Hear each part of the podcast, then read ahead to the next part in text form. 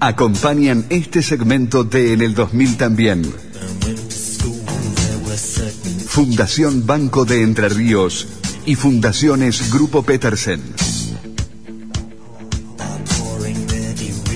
20 años trabajando por la excelencia en la educación y la cultura. Sobre aulas y alumnos. En el 2000 también. Marisa Massa.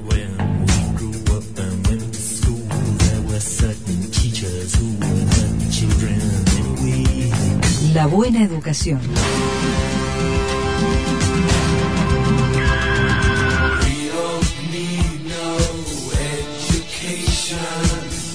Profesora, ¿cómo va? Hola, buenas tardes Antonio, buenas tardes Sebastián, buenas tardes Fabián, buenas tardes a nuestra audiencia. Y yo escuchaba lo que comentabas recién de tantos vacunados, Mm. adultos mayores en nuestra provincia y la verdad, ay, que digo, que sigamos acelerando los tiempos. Sí, sí. Viene lento eso. Sí, por eso digo que los aceleremos para que pronto estemos este, todos y cada uno de nosotros vacunados, ¿no? Ojalá, ojalá. Bueno, viste que metimos, ay, salvamos Pink Floyd, salvamos tu, Sí. tu entrada y mm, corregimos este el auspicio de, de, de- de la Fundación Banco de Entre Ríos y, y- y las fundaciones del Grupo Petersen. Así que está todo ahí ordenadito y prolijito. Bueno, muchas gracias por Antonio. favor, por favor. Bueno, contame. Eh, bueno, estuve, eh, eh, Sebastián, la semana pasada, quiero comentar esto, después entramos a tema, la semana pasada me pedía que titule ahora los micros. Nunca los habíamos titulado, nunca había sido una necesidad, entonces hoy tenía pensado sobre qué hablar en el micro y el título no, no, no, no lo podía este, enunciar. Mm. Y bueno, decidí llamarlo Elogios y Vituperios, Amores y Desamores en las Aulas. Y hablar de elogios y, vi- y vituperios es traer al micro las, también las enseñanzas del profesor Lambruschini, a nuestro querido maestro, que nos este, enseñaba que hay dos vías para la transmisión. La transmisión por la vía del elogio y la transmisión por la vía del vituperio. Uno puede decir más este, simplemente amores y desamores en la transmisión o amores y desamores en, en la enseñanza. Así que, bueno, el título pudo ser este parido, eh, no sé, no sin dificultad, después Mm. veremos qué opina Sebastián del título, qué le parece. Si, trabajara- no. si trabajaras en un diario sería a 24 columnas, larguísimo, no nos entra en la página, pero no importa, esto es radio, es la ventaja que tiene ser O radio. sea que para, para, para, para un diario estaría mal, bueno. Pero para radio está perfecto. Ah, bueno, muchas gracias, Antonio. Bueno, ¿y en- de, qué, Eh, qué eso, vi- eso es la enseñanza por la vía de, de- del elogio. ¿Viste? Bueno, ¿y de qué, Bueno, de, yo- de qué vienen los quiero- amores y los vituperios? Yo eh, quiero abordar esto que ha pasado en los últimos días de los profesores de la Universidad de Mendoza, de la Facultad de Arquitectura, Urbanismo y Diseño, burlándose de los alumnos después de las evaluaciones este, orales. Sabes que hubo un video, pero que yo no lo vi a ese video. Es este, Yo tampoco, video- no la podemos ayudar. Claro. no importa, lo, lo comentamos. Es un video en, este, que, que trasciende, donde las profesoras piensan que están solo ellas comentando sobre los alumnos y resulta que los alumnos estaban este, grabando y es más, pareciera que alguno estaba aún presente. Ujú. Eh, se ríen de los alumnos, una inclusive dice, no me puedo aguantar más la risa, menos mal que terminó la mesa. ¿Por qué? Porque habían pifiado mucho los... ¿Qué? Que eran alumnos universitarios. eran alumnos universitarios, estudiantes de, de la Facultad de Arquitectura, ¿no? Y en otro momento este, critican a otra alumna diciendo este, qué se hace la profesora, aparece la profesora ella. Bueno, uno dice, uno tiene la experiencia de estar en mesas de exámenes y por supuesto que uno comenta, para eso está en la mesa de exámenes, para poder emitir una valoración, una evaluación y finalmente una calificación. Lo que cabe en este, en esto que ha trascendido de estos profesores es la pregunta ¿qué están evaluando? Lo que conocen, lo que saben los alumnos o las actitudes personales de los Mm. estudiantes. Eh, Está bueno eso, está bueno porque eh, así como me lo planteás, yo me pregunto en este mismo momento, ¿no? Este, obviando años de historia de la educación universal, si está bien evaluar solo los conocimientos o si importa también evaluar la actitud del estudiante frente al proceso.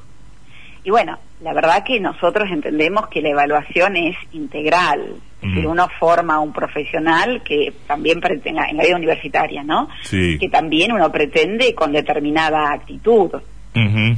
¿no? Digo, Bueno, entonces, bueno, pero el, el tema también es desde qué lugar vos juzgás la actitud, porque esos docentes, en tono burlón, según entiendo, estaban juzgando la actitud de los estudiantes. claro, y, digo, la evaluación en lo que trasciende de- de- de- del video queda limitada a eh, criticar las actitudes personales de los estudiantes. Pero esto no es lo más este, preocupante o alarmante a mi criterio. Mm. Una de las profesoras, en el último tiempo del video, dice al último, haciendo referencia al último estudiante, lo vamos a hacer mierda también. Ajá. Una invitación desde un singular al resto de los profesores, no solo va ella, sino este, invita eh, al vamos. Claro. Y, digo, esto que dice, este, eh, invita a pensar en esa predisposición no solo a, a aplazar a un alumno, sino a destruir al estudiante. Una muestra que presentifica un abuso de poder en la necesaria relación asimétrica existente, este, abuso hacia un sometimiento que parece ser una invitación del orden de lo Mm. sádico, ¿no? Para analizar esto uno debería realizarlo desde una perspectiva psicológica o mejor psicoanalítica, que desde ya, por supuesto, yo no puedo hacer. No, bueno, claro. hacer, Y, y además la, la tendencia de- que cualquiera de nosotros tendría frente a una situación de este tipo es decir, pero mirá qué desastre, qué, qué, qué- qué mal este docente que como, como, como último recurso en el proceso de enseñanza-aprendizaje dice vamos a hacer mierda a este, este alumno. Y lamentablemente nos quedemos con la página peor de ese docente, ¿viste? Borges decía, hay que, hay que mirar a los escritores por sus mejores páginas y no por las peores. Déjame ponerme en el lugar más antipático de todos. Y no habrá Sí, estado, adelante. no, no habrá estado en el repodrido ese profesor de algunas actitudes jorobadas, irresponsables, irrespetuosas de un estudiante. Podría Sí, pasar pero- también. Pero justamente eh, es esto lo que también hay que subrayar, ¿no? Y esto desde una perspectiva pedagógica y educativa. La relación entre docente y alumno es debe ser siempre asimétrica. Es decir, yo, eh, el maestro no solo eh, eh, enseña la disciplina que sabe, sino que también tiene que ser testimonial. Digo, ¿cómo le vamos a pedir a los estudiantes respeto si no empieza siendo enseñado eh, por los maestros? Sí, sí. Digo, indudablemente, digo que uno, este, yo también pienso mucho en esto, siempre trasciende lo malo que hacemos los maestros, porque también es cierto que cuantos maestros, y todos tenemos nuestros amores hacia los maestros, hacen su tarea de manera este, honrosa, amorosa, este, y generosa, pero ha trascendido esto. Y a mí me parece que hay que, que tratar de, de verlo, sobre todo este, invitando eh, a pensar en la imprescindibilidad del respeto hacia los estudiantes. ¿no? Porque a veces parece que demandamos solamente el respeto hacia los docentes. Pero además del respeto, los docentes este, tenemos el, el compromiso ético de del amor a los nuestros, a los que les pretendemos enseñar. Porque digo, también en, en la figura del maestro se juega esa doble este, vertiente o ese doble compromiso, si se quiere, del amor a los estudiantes, pero también el amor a la disciplina. Y entre esos amores, el deseo que el estudiante se apropie de la disciplina y, por supuesto, pueda ser más conocedor, más sabedor de lo que ha sido el propio maestro. Está muy bien, está muy bien. Planteándolo en esos términos y frente a situaciones concretísimas, uno también advierte el montón de dificultades que atraviesa la labor docente y que no necesariamente están en nuestra agenda o en nuestro o en nuestro menú cuando analizamos, este, mm, digo, cómo llegaste ese día, em, qué, qué, predisposición tenés, eh, cómo enfrentás una situación Sí, de hasta... Absolutamente de acuerdo. Todos Mm. tenemos un mal día, Ajá, todos tenemos esa experiencia, todos los humanos. claro, Pero de allí, a, antes de eh, que se presente una, un alumno, invitar a su destrucción, No, hay más un vale. paso inmenso, Y sí, ¿no? y sí. Y, y digo, y- ni siquiera se puede pasar eh, el, el, el peldaño del- del- de la falta de respeto, ¿no? Lo otro ya Mm. habla de, de, de un de un éxito total de, de, de Mm. tánatos, digo, de un, de un casi un odio, podría decir uno, ¿no? Y entonces, ¿cómo, ¿cómo redondearíamos esto? Eh, a mí me, me parece que Inés Dussel, que es una pedagoga reconocida, eh, cuando habla de, del amor en las aulas, en las escuelas, dice lo siguiente, nos parece necesario volver a enunciar la palabra amor en el espacio de las pedagogías de la diferencia, democráticas y pluralistas, no cargadas de tintes rosas como sucede en los libros de autoayuda sino para traer a los vínculos pedagógicos esa fuerza motora de los seres humanos, esa señal de nuestra fragilidad e incompletud, pero también de nuestra fortaleza.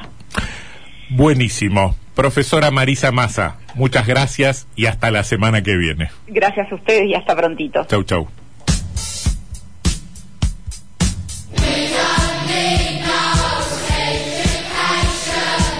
La buena educación.